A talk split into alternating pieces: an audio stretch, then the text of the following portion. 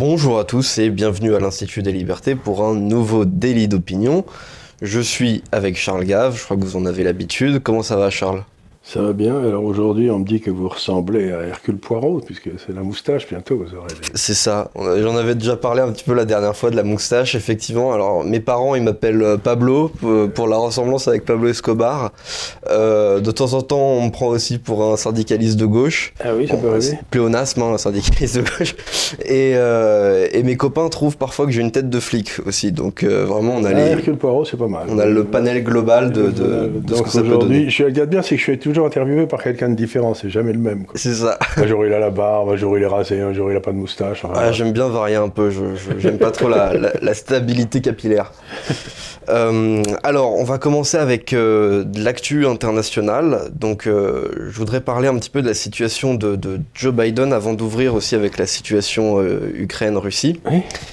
donc, j'ai regardé hier pas mal de, de sondages qui montraient absolument tous la baisse de la popularité de, Joe Biden. Mais ce qui était intéressant de regarder aussi, c'était la baisse de popularité à l'intérieur du camp démocrate. Et effectivement, euh, là, il est passé euh, de 83% d'opinion favorable chez les démocrates en septembre dernier à 76 euh, aujourd'hui. Et, alors, souvent, dans, dans l'histoire de son propre camp, c'est assez mauvais signe de passer en dessous de la barre des 80%. Euh, Trump était toujours un, peu au-dessus des 80 euh, jusqu'au jusqu'au bout de son mandat. Et euh, là, donc, il poursuit sa chute. Et d'ailleurs, sur, sur tous les domaines, puisqu'il y a, y a des questions qui sont posées sur des, des domaines particuliers, la gestion du Covid. et surtout, il perd beaucoup chez les latino-américains. oui, c'est vrai. C'est donc c'était sur les latino-américains que les démocrates comptaient pour rester au pouvoir jusqu'à la fin des temps. C'est d'ailleurs pour ça qu'ils faisaient rentrer tous les latino-américains aussi vite qu'ils pouvaient. Mhm. Et donc là, c'est un sale coup parce que bah, les latino-américains sont peut-être plus conservateurs, en particulier dans le domaine de la famille, que euh, on ne le pensait. Donc euh, c'est possible. En tout cas, même s'il ne bascule pas forcément du côté euh, républicain, ça risque d'être une force très passive pour les élections de midterm, voire même celle de, 2024 des, des, présidentielles. Alors que de son côté, Donald Trump conserve vraiment un gros leadership et c'est assez étonnant parce que quand même, faut rappeler qu'il est privé de Instagram, Twitter, Facebook, donc les, réseaux sociaux vraiment principaux. Et depuis son, son, son canal Telegram, euh, il gère, euh, il gère assez bien son, son leadership. Et d'ailleurs, il, est, euh, il est nommé par, par beaucoup de républicains, par 38% des, des, des, républicains, comme le meilleur président des 40 dernières années. Euh, le, le, président favori des républicains, c'est Ronald Reagan, qui est, qui est, cité par 42% des gens. Mais donc derrière, ça laisse très peu de place aux, aux, autres, qui sont soit insignifiants, soit trop modérés, soit les deux. Euh, et, on peut pas dire ça de Trump. On peut pas dire ça de Trump, c'est sûr. Euh, il, était, euh, il était clivant, il divisait, mais au moins vraiment il, faisait certaines choses. il rassemblait son camp. Et effectivement, il est assez bon pour, pour rassembler son camp. Et, et donc moi, j'ai vraiment hâte de voir ce que ça va donner le, le prochain affrontement, parce que j'ai l'impression que Biden a vraiment été élu sur un gros malentendu. Euh, si on rajoute pas en plus euh, des, suspicions de, fraude, euh, bon, moi je sais pas ce qu'il y a eu, mais ça a été un petit peu bizarre quand même. mais j'ai vraiment hâte de voir ce que ça va nous donner, ce, nouveau duel républicain versus Biden qu'on aura vu vraiment au grand jour et que évidemment les républicains n'aiment pas parce que c'est Biden, c'était prévisible, mais que les démocrates n'aiment pas tant que ça aussi parce que bah, il le trouve un peu, un peu mou, un peu passif euh, et que peut-être il fait pas cette chose. Surtout, il n'a rien fait passer du tout. Alors là, il faut aussi expliquer quelque chose aux Français qui ont du mal à comprendre. Ils pensent que l'élection américaine, c'est un peu comme l'élection française, que ça se fait à la majorité absolue. Euh, donc, euh, ils disent qu'est-ce qu'ils nous ont raconté? Biden a eu 7 millions de votes plus que, que Trump. Mais c'est pas du tout comme ça que ça se passe. C'est que vous votez par, État, et c'est les États dessinent. Et comme vous avez deux ou trois États très peuplés, comme la Californie, l'État de New York, le Massachusetts et l'Illinois, qui sont complètement démocrates, euh, là, y a des, ils sont très peuplés. Et donc, ça fait, les 7 millions de voix viennent de là. Mais j'ai plein de copains qui sont dans ces États-là, qui sont plutôt républicains, pas tous, mais beaucoup. Et à ce moment-là, ce qui se passe, c'est que ben, ils se donnent même pas la peine d'aller voter. Ça sert à rien d'aller voter si vous êtes un démocrate pour aller voter républicain à New York, parce que de toute façon, ce sera le démocrate qui passera, et c'est même pas la peine de se déplacer. Donc il faut savoir que l'écart de voix entre Biden euh, et, Trump, ça a été à peu près 30 000 voix. C'est-à-dire rien. C'est-à-dire, donc, donc, si vous voulez, c'est les, ce que j'essaye de dire, c'est que les gens m'expliquent que Trump a gagné haut la main, euh, que Biden a gagné haut la main. Il n'a pas du tout gagné haut la main. 30 000 voix sur quatre États. Et c'est les États où il y a eu beaucoup de. Oui, où il y a eu des, oui. Où il y a eu des choses un peu curieuses, quoi. Donc, euh, encore une fois, quand les gens disent euh, mais de toute façon, il avait une majorité absolue énorme, ça ne veut strictement rien dire. Ouais. Et c'était très, très léger euh, en réalité. Après, il faut aussi dire que c'était euh, l'élection qui, qui, a ramené le plus d'électeurs dans, dans l'histoire des États-Unis, que euh, Donald Trump, mine de rien, a, a été le, le, perdant avec le plus de voix dans l'histoire des élections américaines. et donc que Biden a été aussi le gagnant avec le plus de voix dans l'élection américaine. Ce qui, surprend beaucoup de gens. Ce qui surprend beaucoup de gens. On connaît Biden et sa capacité à lever les foules, parce qu'il n'a pas fait campagne, il est resté dans son, dans son, il n'a pas fait campagne, il a simplement attendu que les, euh, que, les, que les journalistes fassent campagne pour lui. Et ce qui se passe dans le cas de Biden, c'est que la, presse, les CNN, les CNBC, etc., sont en train de lâcher Biden. C'est-à-dire qu'ils commencent à taper sur Biden avec beaucoup d'enthousiasme. Et donc là aussi, c'est un mauvais signe, c'est que euh, quand vous voyez euh, la presse vendue qui commence à, vous abandonner, vous savez que des ordres ont été donnés, que ce ne sera pas lui le donc, si vous voulez, il se passe quelque chose dans la gauche aux États-Unis, et je crois que dans le fond, Biden, c'était pour éviter que euh, les, gens de gauche ne prennent le pouvoir avec, euh, avec le, vieux crabe du, du, Vermont, là, je ne sais plus comment il s'appelle. Euh, oui, Bernie Sanders. Bernie Sanders. Donc on a fait passer Biden, et le, le deal, c'était bon, on fait passer Biden et on fera la politique de Bernie Sanders. Mais je crois que la politique de Bernie Sanders s'appelait pas du tout à une majorité de l'électorat démocrate parce qu'ils ne sont pas du tout euh, mhm. à l'extrême gauche. Et, donc là, on a, il y a eu toute une série de non-dits et de manœuvres qui sont passées à ce moment-là.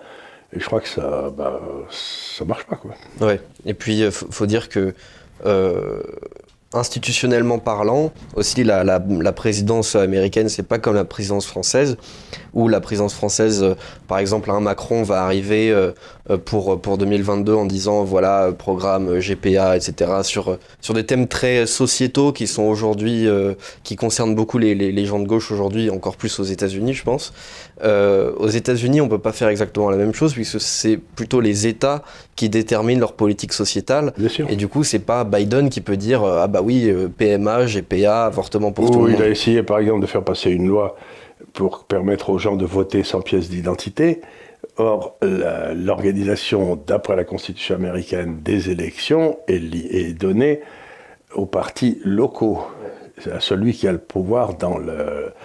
Donc, c'est les républicains qui décident, je ne sais pas, dans l'État de Pennsylvanie, comment l'organisation aura lieu. Et donc, il y a eu une tentative de prise de contrôle du processus électoral par les démocrates en, essayant de passer par en haut, c'est-à-dire d'enlever la liberté d'organiser le vote aux États locaux. Donc ça a été aussi très très mal ressenti. C'était une perte du fédéralisme. oui, oui, et ça, les Américains n'aiment pas du tout. Et ça, n'aiment pas du tout. Ils aiment bien que les affaires restent le plus près possible d'eux.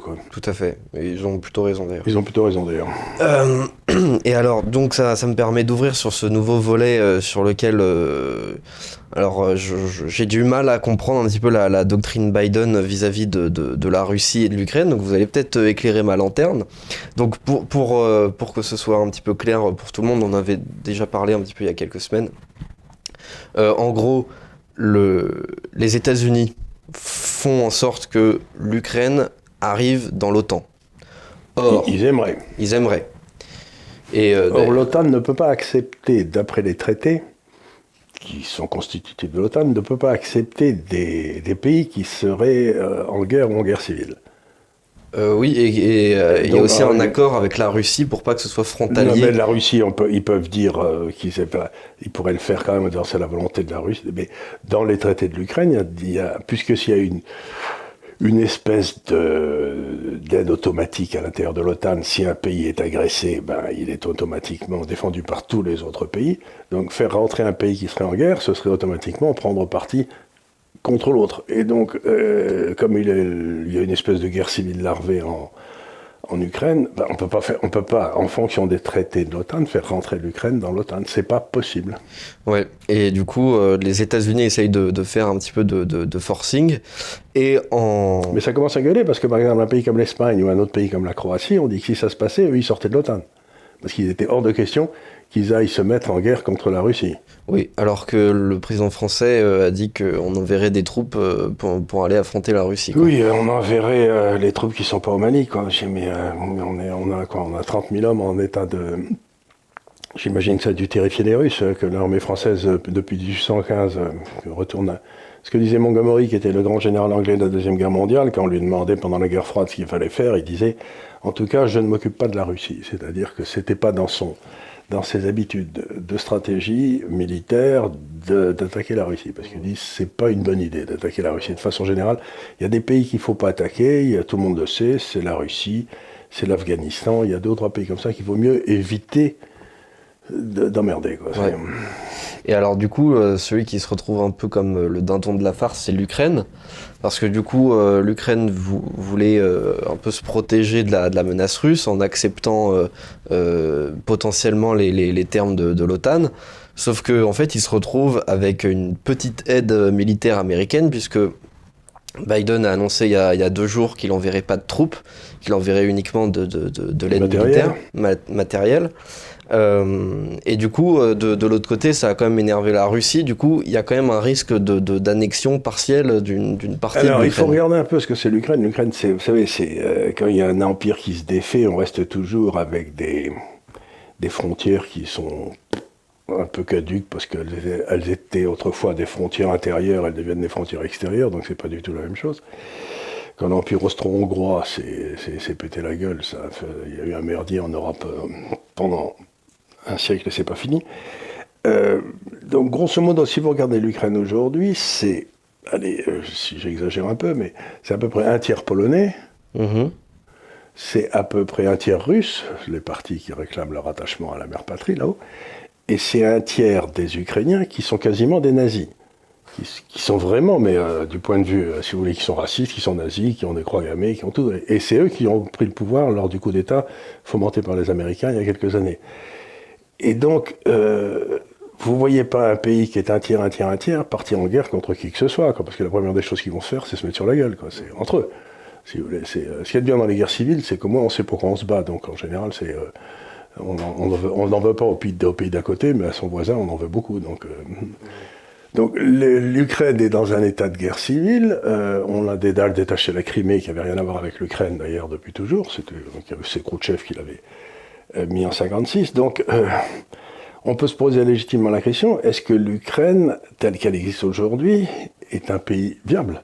Ouais. Et bah, il semble bien que pas vraiment. Oui, oui, ça fait je sais pas combien d'années que c'est en guerre civile constante. Constante et, et, et avec euh, un recours au vote qui n'est pas toujours de bonne qualité. Donc, ben, moi,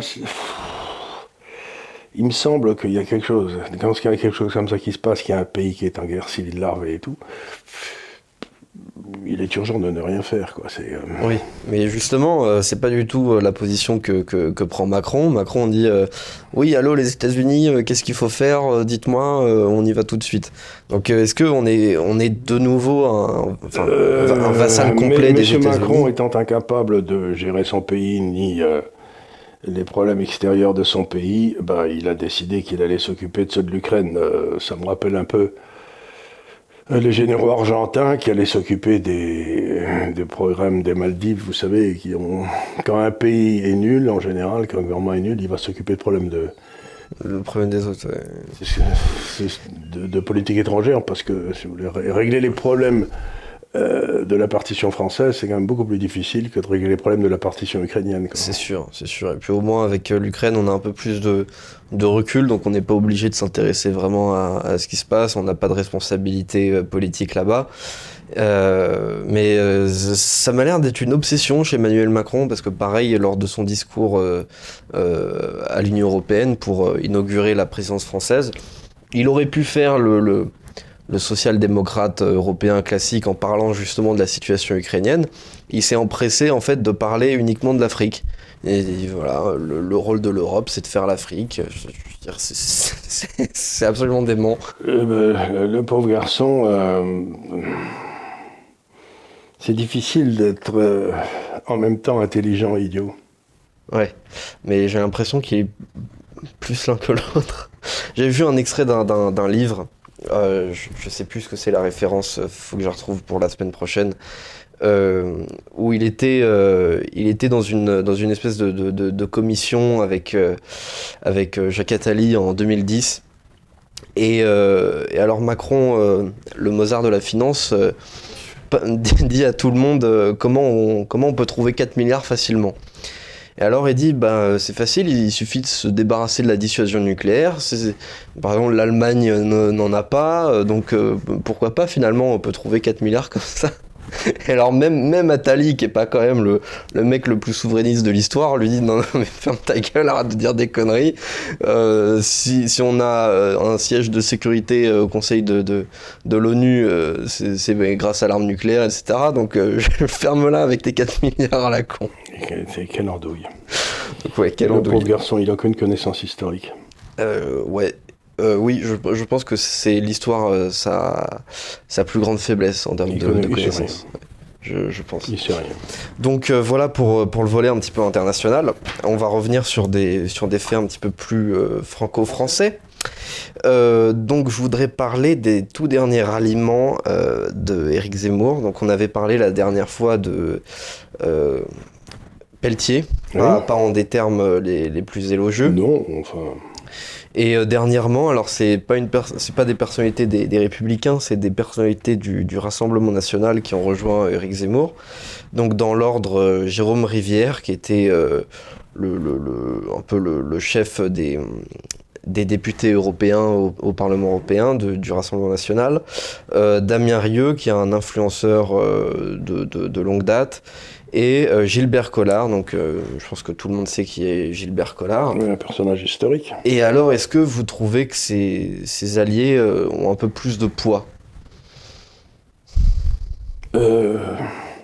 Bah, D'abord, en dehors de Gilbert Collard, je ne la connais pas. Mm -hmm. Il me disait rien du tout. Donc, pourtant, je suis la politique avec un petit peu d'intérêt, mais Là, je veux dire que je ne savais même pas qui était Rieux ni Rivière. Quoi. Que je veux Alors, dire, euh, Rieux, euh, ouais, c'est moins de votre génération. Il est, il est assez connu dans, dans, dans ma génération. Euh, mais oui, bah, c'est un, un, militant assez, euh, assez remarquable depuis, depuis quelques années. Mais en, en termes de, de, positionnement politique, il était, euh, je crois qu'il était conseiller départemental, donc pas, pas un truc énorme. Ah, non, non. Donc, bah, oui, c'est bien qu'il y ait des gens qui rejoignent. Mais surtout, ce qui, enfin, me semble-t-il, ce qu'il faudrait, c'est qu'il y ait des gens qui rejoignent qui soient en état de gouverner, c'est-à-dire qui ont une certaine euh, compétence historique. Euh, ou, je ne sais pas, il me semble que. Je, je, je ne parle, je n'ai pas parlé avec eux, donc je ne sais pas, mais il me semble que des gars comme, euh, je ne sais pas, Charles Pratt ou n'importe quoi, pourraient avoir plus de, de, poids dans un ralliement, parce que les gens se diraient, au moins on sait ce qu'il va faire celui-là. Quoi. Ouais, je vois. Euh, tandis que là, il n'y a pas de compétence spéciale chez ces gars-là, si ce n'est d'avoir battu les estrades de, dans, les foires, dans les agricoles, mais en dehors de ça, c'est pas ça qui prépare à, à savoir ce qu'il faut faire en Ukraine ou n'importe quoi. Euh, il me semble toujours que manque dans les équipes de Zemmour ce qu'on appelait autrefois la gravitas, c'est-à-dire une espèce de. On se dit, bah, je peux lui confier euh, les affaires de la famille. Vous voyez ce que je veux dire? C'est. Euh, dans les métiers qui ont toujours été les miens, c'est-à-dire les métiers d'argent, vous avez un certain nombre de personnalités qu'on connaît qui n'ont pas de euh, qui n'ont pas des résultats bien meilleurs que les autres, même s'ils sont bons, mais qui ont cette espèce de... Ils inspirent confiance. On se dit, euh, il s'occupera bien de mes affaires. Et là, pour l'instant, je ne vois pas très bien qui, parmi euh, ceux qui ont rejoint Zemmour, donne cette espèce de... je, tiendrai le choc. Quoi. Ouais, je, je, pense que pour le moment, ça, ça manque encore euh, peut-être un peu de, de, substance profonde. Euh, mais enfin, je, après, visuellement, euh, voir, voir tous ces gens avec, avec les, les, les, alliés précédents, donc avec De Villiers, Poisson, etc., ça, ça donnait un panel un peu, un peu plus sérieux, un peu plus lourd que, que d'habitude quand même. Mais je, suis assez d'accord, Poisson et De Villiers sont, sont bien, oui. Mais euh, voilà, c'est simplement l'impression que, que, je voulais donner, c'est que... Et en même temps, je, trouve que cette campagne euh, de Zemmour me gêne un peu, parce que moi, mon, mon, ce dont la France a besoin, c'est quelqu'un qui dise au peuple, euh, on va vous rendre la parole, parce que c'est vous qui allez devoir prendre des décisions différentes, parce que personne n'a la légitimité pour prendre des décisions difficiles qui s'imposent. Et pour l'instant, j'ai pas entendu parler de référendum d'initiative populaire. Je reste ça reste, euh, on a retrouvé un nouveau Bonaparte, faites-lui confiance. Mais moi, j'ai pas tellement confiance, parce qu'on me l'a fait le coup avec Sarkozy, on me l'a fait, euh, Dieu sait qu'on a pu me le faire avec Chirac, on me l'a fait je sais pas combien de fois. Donc, euh, je fais confiance à personne, je fais confiance simplement à la souveraineté populaire qui, dans l'ensemble, choisit bien, mais c'est pas pour ça qu'on respecte ses choix, d'ailleurs, comme on l'a vu historiquement. Mhm. Donc, il me semble qu'il manque, il manque un appel au peuple. D'accord, ouais. C'est vrai qu'il ne propose pas le référendum d'initiative euh, populaire ou citoyenne. Euh, il propose en revanche une, batterie de référendums. Euh, il propose pas mal de questions d'ailleurs. Sur le principe, il faut que, que, les gens euh, qui veulent aller au pouvoir se rendent compte que l'initiative du référendum doit venir du peuple, pas d'eux. Parce que si le peuple décide que le prochain référendum, ça sera pour les virer, ouais. et eh ben on ne pourra pas. Bah oui, c'est, je pense que ça, vient de l'idée euh, euh, que, que, Zemmour se fait des, des, institutions, notamment de la, de la 5 République. Et on voit bien qu'elles ne marchent pas, les institutions de la 5 Ah oui, c'est clair. Donc, euh, se dire, dans le fond, ce que dit, j'imagine Zemmour, j'en sais rien, mais ce que se dit Zemmour, c'est probablement le, le, régime est bon, mais c'est le calife qui est mauvais. Donc si on remplaçait le, le calife, ça irait. Mais non, c'est le régime qui est pourri dans son essence. C'est la, la, constitution d'un cinquième qui est une saloperie, puisqu'il n'y a pas de séparation des pouvoirs. Hmm. Donc le problème, c'est qu'il ben, n'y a pas de... Bah, c'est toujours un petit peu le complexe qu'on a avec la Ve République, c'est que euh, on n'aime pas trop quand on n'est pas au pouvoir, euh, parce que évidemment bah, nos, adversaires politiques, euh, eux, en ont beaucoup.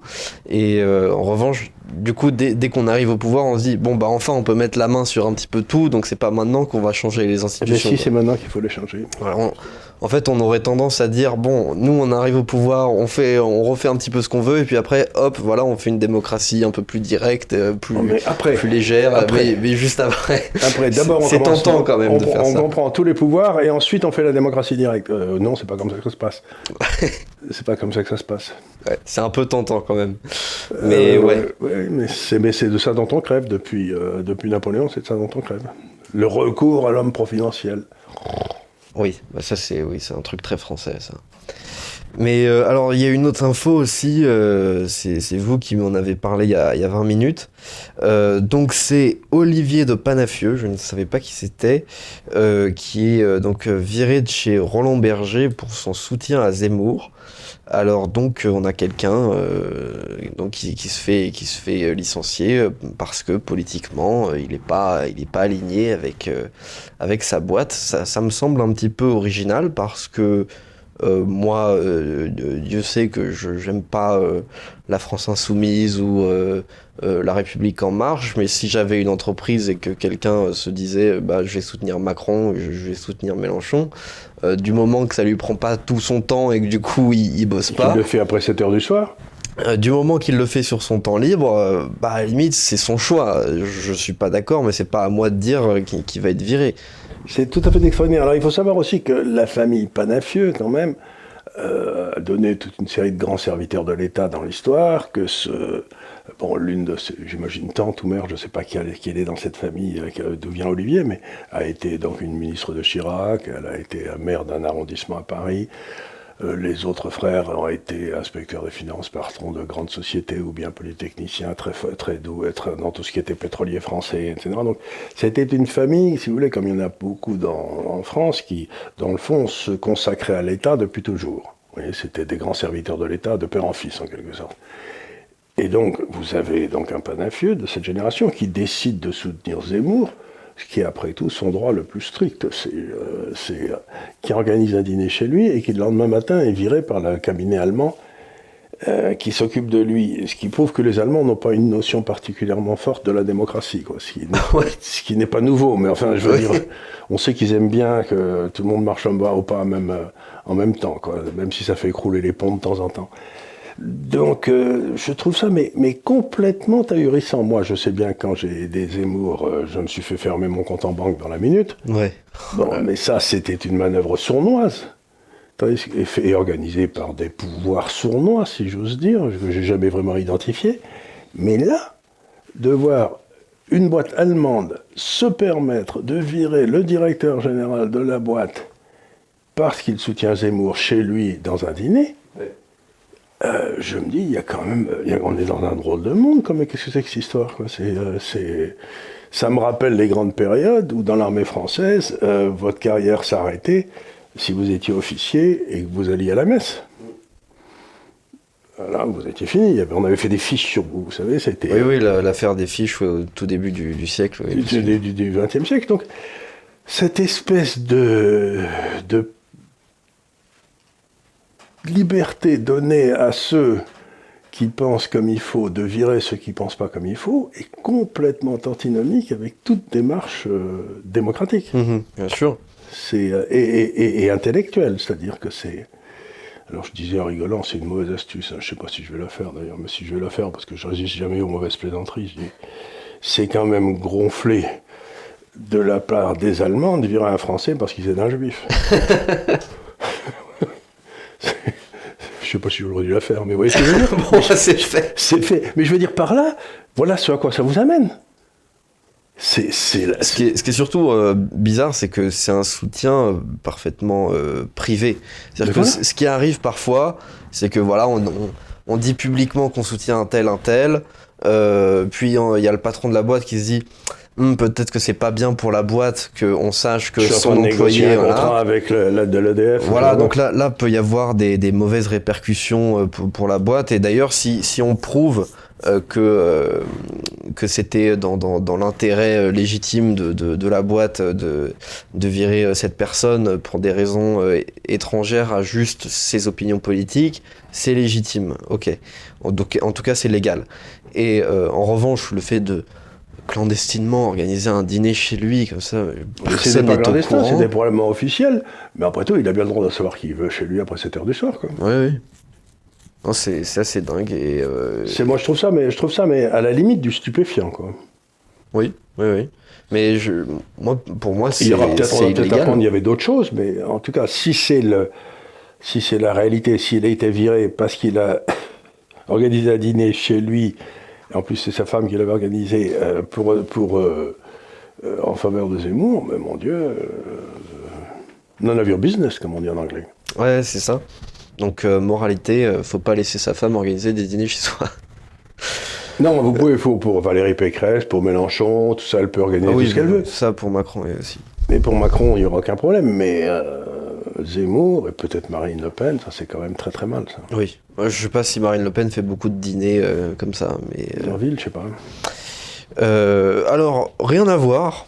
Euh, c'est pas une question que je vous pose en plus euh, régulièrement, mais je pense que les Français veulent savoir. Alors, Charles Gave, sur quoi faut-il investir en ce moment pour se faire un petit peu de, pognon?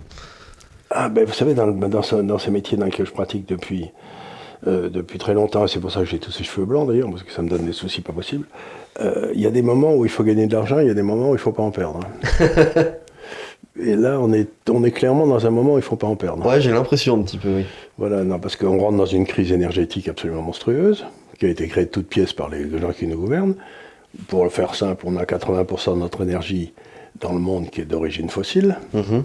Ils ont empêché les, les, recherches fossiles, donc on va avoir des pénuries de fossiles. Mais euh, les trucs qu'on a choisis pour remplacer, c'est-à-dire les miroirs magiques et les moulins à vent, ça ne marche pas. Et donc on va avoir une crise énergétique phénoménale, avec le prix du pétrole qui va passer au travers du toit. Et on va avoir une récession phénoménale parce que chaque fois que le prix de l'énergie monte, c'est un impôt qui monte, hein, c'est un impôt. Et donc cet impôt va être prélevé sur les Français qui en prélèvent déjà assez, sur les Allemands, etc. Donc on va avoir une baisse de niveau de vie considérable, une récession. Et donc, euh, bah, il est urgent d'avoir euh, de l'or et des obligations chinoises. Quoi. Voilà, c'est ça le, qui tiendront à peu près le coup Ouais, dans tout ça. les, aussi. les valeurs de secours un petit peu. Il faut, il faut avoir des valeurs qui vous tiennent, et puis d'autre côté, vous pouvez avoir des valeurs qui ont prouvé au travers de l'histoire qu'elles sont capables de résister à peu près n'importe quoi. J'ai souvent cité Schneider, Air Liquide, L'Oréal et des trucs comme ça, si vous voulez, des machins qui, tiennent la route et qui n'ont rien à voir avec les gouvernements, quoi.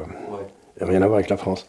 Donc, on- on- je suis si j'étais responsable de, euh, de l'ordre du jour des élections, il me semble que les candidats ne devraient parler que de la crise énergétique qui arrive.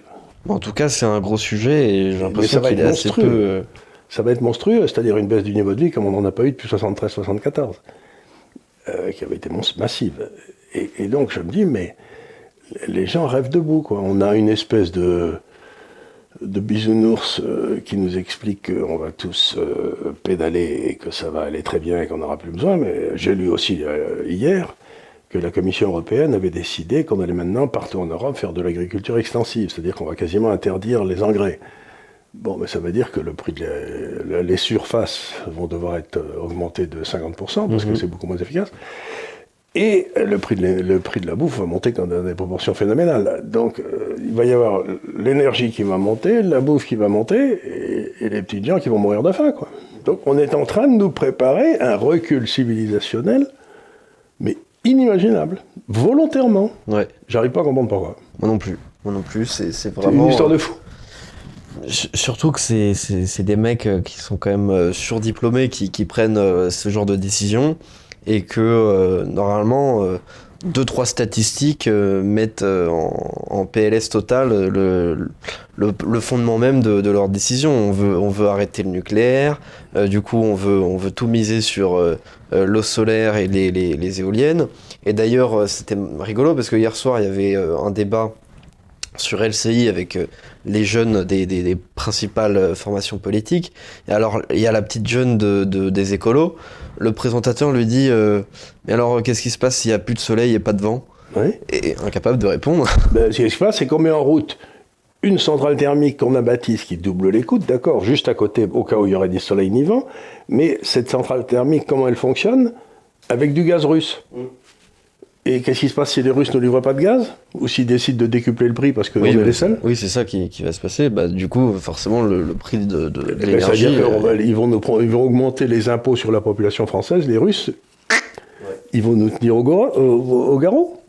Donc on est en train de perdre toute notre... euh, Et le pire, c'est qu'on avait tout ce qu'il fallait qui avait été préparé par De Gaulle et, et Pompidou il y a 40 ou 50 ans, c'était l'énergie nucléaire, et qu'on s'est débrouillé pour, faire, pour accepter de l'Europe qu'il y ait un prix universel de l'énergie, partout en Europe qui soit le même, de façon à ce qu'il n'y ait pas de désavantage. C'est-à-dire que les Français se sont payés une énergie nucléaire avec leurs impôts très chers, et que maintenant, on prend cet argent et qu'on subventionne l'industrie allemande, l'industrie qui, eux, ne font pas ça. La seule loge la plus faible, la seule la plus intelligente, serait de dire à tout le monde, écoutez les gars, nous on produit de l'énergie à 50 euh, euros le, euh, le mégawatt, j'en sais rien. Et puis, bon, ben, euh, on le vend ça aux gens qui produisent en France. Et si les entreprises allemandes, de l'autre côté de la frontière, doivent payer 400, méga- 400 euros le mégawatt, ben, elles ont qu'à prendre leurs usines et venir les installer en France. Ouais. On réindustrialise la France vite fait. Or, on- ce qu'on fait, c'est qu'on on- on force EDF à vendre de le- de- de- de l'électricité à l'Allemagne à- à 40 euros pour qu'on ait un marché commun de l'énergie. Mais attendez une seconde, c'est nous qui avons payé. ouais. Pourquoi les Allemands bénéficieraient-ils des investissements alors qu'eux-mêmes ils refusent l'énergie nucléaire Ouais, on refuse de bénéficier de nos propres infrastructures. Exact, qu'on a payé nous. Et on en fait bénéficier des gars qui n'ont rien payé. Oui, on Et après ça, on, après ça, on parle de la réindustrialisation de la France. Oui, il on met- monde, quoi. On met 30 ans à, à mettre en place un, un parc nucléaire euh, qui, qui est parfaitement au point et, et tout. Et, euh, Et, on, et on le refuse donne aux Allemands, Ouais. aux, aux Hollandais, aux Espagnols. Allez-y les gars, venez vous servir chez nous. Ça vous a rien coûté, mais nous... euh, Et par contre, euh, comme le- s'il faut faire du coup monter le prix de l'électricité pour le, le- le- payeur d'impôts français, le Monsieur le maire décide que c'est EDF qui prendra la perte. Et du coup, le cours d'EDF se pèse la gueule de 25%. C'est-à-dire qu'on pille EDF pour rester dans le système idiot qu'on a mis en place. Mais je veux dire, on est gouverné par des fous, quoi. Oui, oui, non, c'est complètement dingue. C'est complètement dingue. J'ai jamais vu un pays être gouverné mais totalement contre les intérêts de sa population comme l'est la France aujourd'hui. Ouais. C'est incroyable. C'est incroyable. Et c'est un, non-sujet, on n'en parle pas. Enfin, c'est- ça, ça me paraît. euh, Les gens le sentent bien quand les types euh, avec des gilets jaunes se déplacent partout. C'est qu'ils n'ont pas l'impression qu'on a gouverné pour eux depuis 20 ans. hein. Ah oui, bah, d'ailleurs, euh, avec raison. Avec Euh, raison. Mais comment donc? Là, alors, Il faut couper l'électricité à l'Elysée. Ouais, pourquoi pas, ouais. Peut-être ou, ou les mettre euh, eux-mêmes euh, au, au solaire ou euh, Ils auront de l'électricité que si, les- si le solaire marche. Voilà, on mettra des, des pales dans, dans tout le jardin d'Elysée, on verra euh, s'ils sont contents. Alors, rien à voir encore, mais la semaine dernière, c'était le, le 21 janvier. Alors, le 21 janvier, euh, des, comme, comme d'habitude, il y a des royalistes qui défilent dans Paris Ah oui, pour la mort de pour Louis XVI. commémorer la mort de Louis XVI. Et alors, je voudrais, je voudrais savoir un petit peu quelle est votre position euh, vis-à-vis euh, de sa condamnation et vis- vis-à-vis du, du royalisme en général. C'est un truc, ça c'est un truc d'intello, mais j'aimerais bien savoir votre. Bah, votre si c'est un des moments où, dans le fond, euh, la France a raté une marche. C'est-à-dire qu'à la limite, en 1792-93, on aurait pu aller vers une espèce de euh, monarchie constitutionnelle vers laquelle se dirigeait l'Angleterre déjà. Il y avait déjà eu des. Et puis, euh, il y a les Girondins qui ont déclenché la guerre à l'extérieur pour affirmer la, la- la République. Donc, c'est les Girondins qui ont créé toutes les, toutes les guerres européennes. Mhm. Et les montagnards, enfin la gauche, les Mélenchons de l'époque, qui ont créé la terreur. Et euh, qui n'avaient aucune, euh, légitimité euh, démocratique. C'était simplement une, cinquantaine de cinglés à Paris qui coupaient la tête de tout le monde, ou à Nantes, ou à Lyon, où il y a eu des massacres abominables de prêtres. Donc là, la France a basculé dans la terreur. Et autant j'ai toujours été favorable à la Révolution française de 1789 à 1792, si vous voulez, là Mhm. c'était. Bon, ça se passait, mais enfin on arrivait petit à petit. Autant les années 92, 93, euh, 93 et tout, ça, ça a été une abomination. Et c'est cette espèce de crime que non seulement la France, mais le monde entier paye, parce que, par exemple, les soviétiques, quand ils ont pris le pouvoir, ils ont immédiatement instauré la terreur de façon à être certains de rester au pouvoir. Ils ont dit on va pas se faire avoir par un général comme Napoléon, etc., comme Bonaparte. Donc ça, cette espèce de moment de folie de la France dans les années 93, qui a été euh, euh, manifesté par l'exécution de Louis XVI, il faut savoir que Louis XVI, je crois, si mes souvenirs sont exacts, a été condamné à une voix de majorité, Oui. et que c'était la voix de son cousin Philippe Égalité, le Oui. père de Louis-Philippe Tout à fait. et que ce crétin, c'est lui qui a, qui a- Donc c'est encore une fois, c'est un beau, c'est un, c'est un Orléans qui a trahi quoi. Ouais. Donc euh, j'ai toujours dit moi, je suis royaliste mais je veux pas des Orléans quoi. je dis ça en plaisantant mais les Orléans ça a toujours été des ordures quoi. Ouais. Moi, ce que, ce que je trouve, c'est que les, les, les royalistes, euh, comment dire, ne seraient probablement pas royalistes si aujourd'hui on était encore dans une monarchie. Ben, sauf si c'est une monarchie un petit peu à l'anglaise, où le, souverain représente l'histoire depuis 20 siècles ou 10 siècles, et le gouvernement représente la population d'aujourd'hui. C'est pas mal d'avoir quelqu'un qui représente la, qui représenterait la France historique. Et l'avantage, c'est que les premiers ministres de Sa Majesté en Angleterre sont toujours obligés de, de se- littéralement f- fléchir le genou devant la reine. Oui. C'est-à-dire qu'ils ne se prennent pas pour Dieu. Ils ont Ouais, toujours quelqu'un. Elle n'a pas de pouvoir, mais elle pourrait. Oui, il y a une espèce de. de, de Il y a quelque chose qui euh, dépasse le. Premier Oui, ministre. bien sûr. C'est-à-dire, euh, on explique en Angleterre qu'il y a quelque chose de plus important que la, la population actuelle de l'Angleterre. Mhm. C'est c'est toute la pesanteur historique. Et je trouve que ça, ça nous manque. Euh, c'est possible, mais, euh, mais alors. C'est pas pour euh, ça que je suis, je suis royaliste. hein. Oui, oui, bien sûr. Mais, euh, mais du coup, euh, je, je trouve qu'il y a, il y a ce défaut-là de de- d'aimer euh, chez les royalistes de d'en même temps dire que Louis XVI est le dernier des rois et en même temps dire que le principe c'est juste avoir un roi pour avoir un roi. Bah, à ce moment-là, euh, Louis XVI n'est pas le dernier. Il y a aussi euh, euh, Charles X, euh, Louis XVIII euh, euh, et, euh, et Louis-Philippe. Et, Philippe, et puis on a eu Napoléon III qui, était, qui nous a quand même amené à des désastres militaires pas tristes et où on a perdu l'Alsace et la Lorraine et qui nous a amené après à la guerre de 14, à la guerre de 39. Je veux dire, ça n'a pas été très, très heureux tout ça. Non. Euh, je ne suis pas contre la politique intérieure de, de Napoléon III. Non, non, il bien. était pas mal. euh, Il a mais c'est vrai que politique extérieure, euh, c'était. il était devenu très fatigué à la fin. On était dans, dans de la grosse prise de risque qui, qui nous a coûté très cher. Enfin voilà, je- j'avais envie d'évoquer un petit peu ce Non, sujet. c'est-à-dire que le royalisme, c'était essayer de se raccrocher à une histoire de France, mais cette histoire de France, elle s'est arrêtée. C'était euh, le 21 janvier 1793. euh, a commis un, On a coupé la tête du père. On a coupé la tête et a dû- on a coupé le lien qui nous unissait à cette France qui remontait à, à des dizaines de siècles. Ouais. Mais alors, je pense qu'en en théorie, euh, la, la- une république forte et qui, qui, qui ne s'appuie pas sur des valeurs euh, abstraites aurait pu essayer de remplacer cette, euh, cette Mmh. unité euh, de ce la, qui de s'est la passé pendant couronne. la guerre de 14-18, si vous voulez, où il y a eu une unité nationale. Oui. Et, euh, et je- en revanche, aujourd'hui, on est, on, est dans, on est dans le contraire. On est dans la négation du, du peuple, on est dans l'affirmation de valeurs euh, qu'on ne précise Et on est jamais. dans la Enfin, négation de la France historique qui a disparu en 93, qui a existé. C'est ça, on est dans une affirmation d'une France qui n'est que intellectuelle, abstraite. euh, c'est, on a, voilà, liberté, égalité, fraternité. Voilà, c'est ça la France. Bon, alors. mais- Euh, alors, si vous êtes si vous voulez, japonais- la liberté et l'égalité sont antinomiques. On peut oui, déjà, on, ça, on peut, on peut parler de ça. Et puis, euh, par exemple, est-ce que, par conséquent, un, un Français qui n'est pas républicain euh, est- est-il toujours français? Et en revanche, peut-être euh, un Japonais qui croirait en ces valeurs de liberté, euh, d'égalité et de fraternité, lui serait-il plus français que, que, que l'autre Français qui n'y croit pas? C'est une bonne question, mais c'était la question à laquelle avait répondu euh, toute une série de juifs historiquement, comme euh, Kessel, etc., qui vont se battre pour la France. Quoi. C'est ça. Mais là, là, on est dans le don de la chair. Et là, on est dans quelque chose de dans, concret. dans- de dans la nation par le sang. C'est ça. Et là, là on, est, on dans quelque chose que, que, que la République ne, ne veut pas trop affirmer. Enfin voilà pour, euh, pour ce- cette discussion un peu de, de- d'intello à la fin. Euh, je vous remercie d'avoir euh, suivi cette, euh, cette émission en entier. Je vous dis à très bientôt pour un nouveau délit d'opinion. Euh, N'oubliez pas, euh, comme d'habitude, hein, de vous abonner, de mettre un pouce bleu, de mettre un commentaire, de vous abonner à l'Instagram de l'Institut des libertés également. Et euh, bah, je vous dis donc à très bientôt. Merci beaucoup. Et merci beaucoup.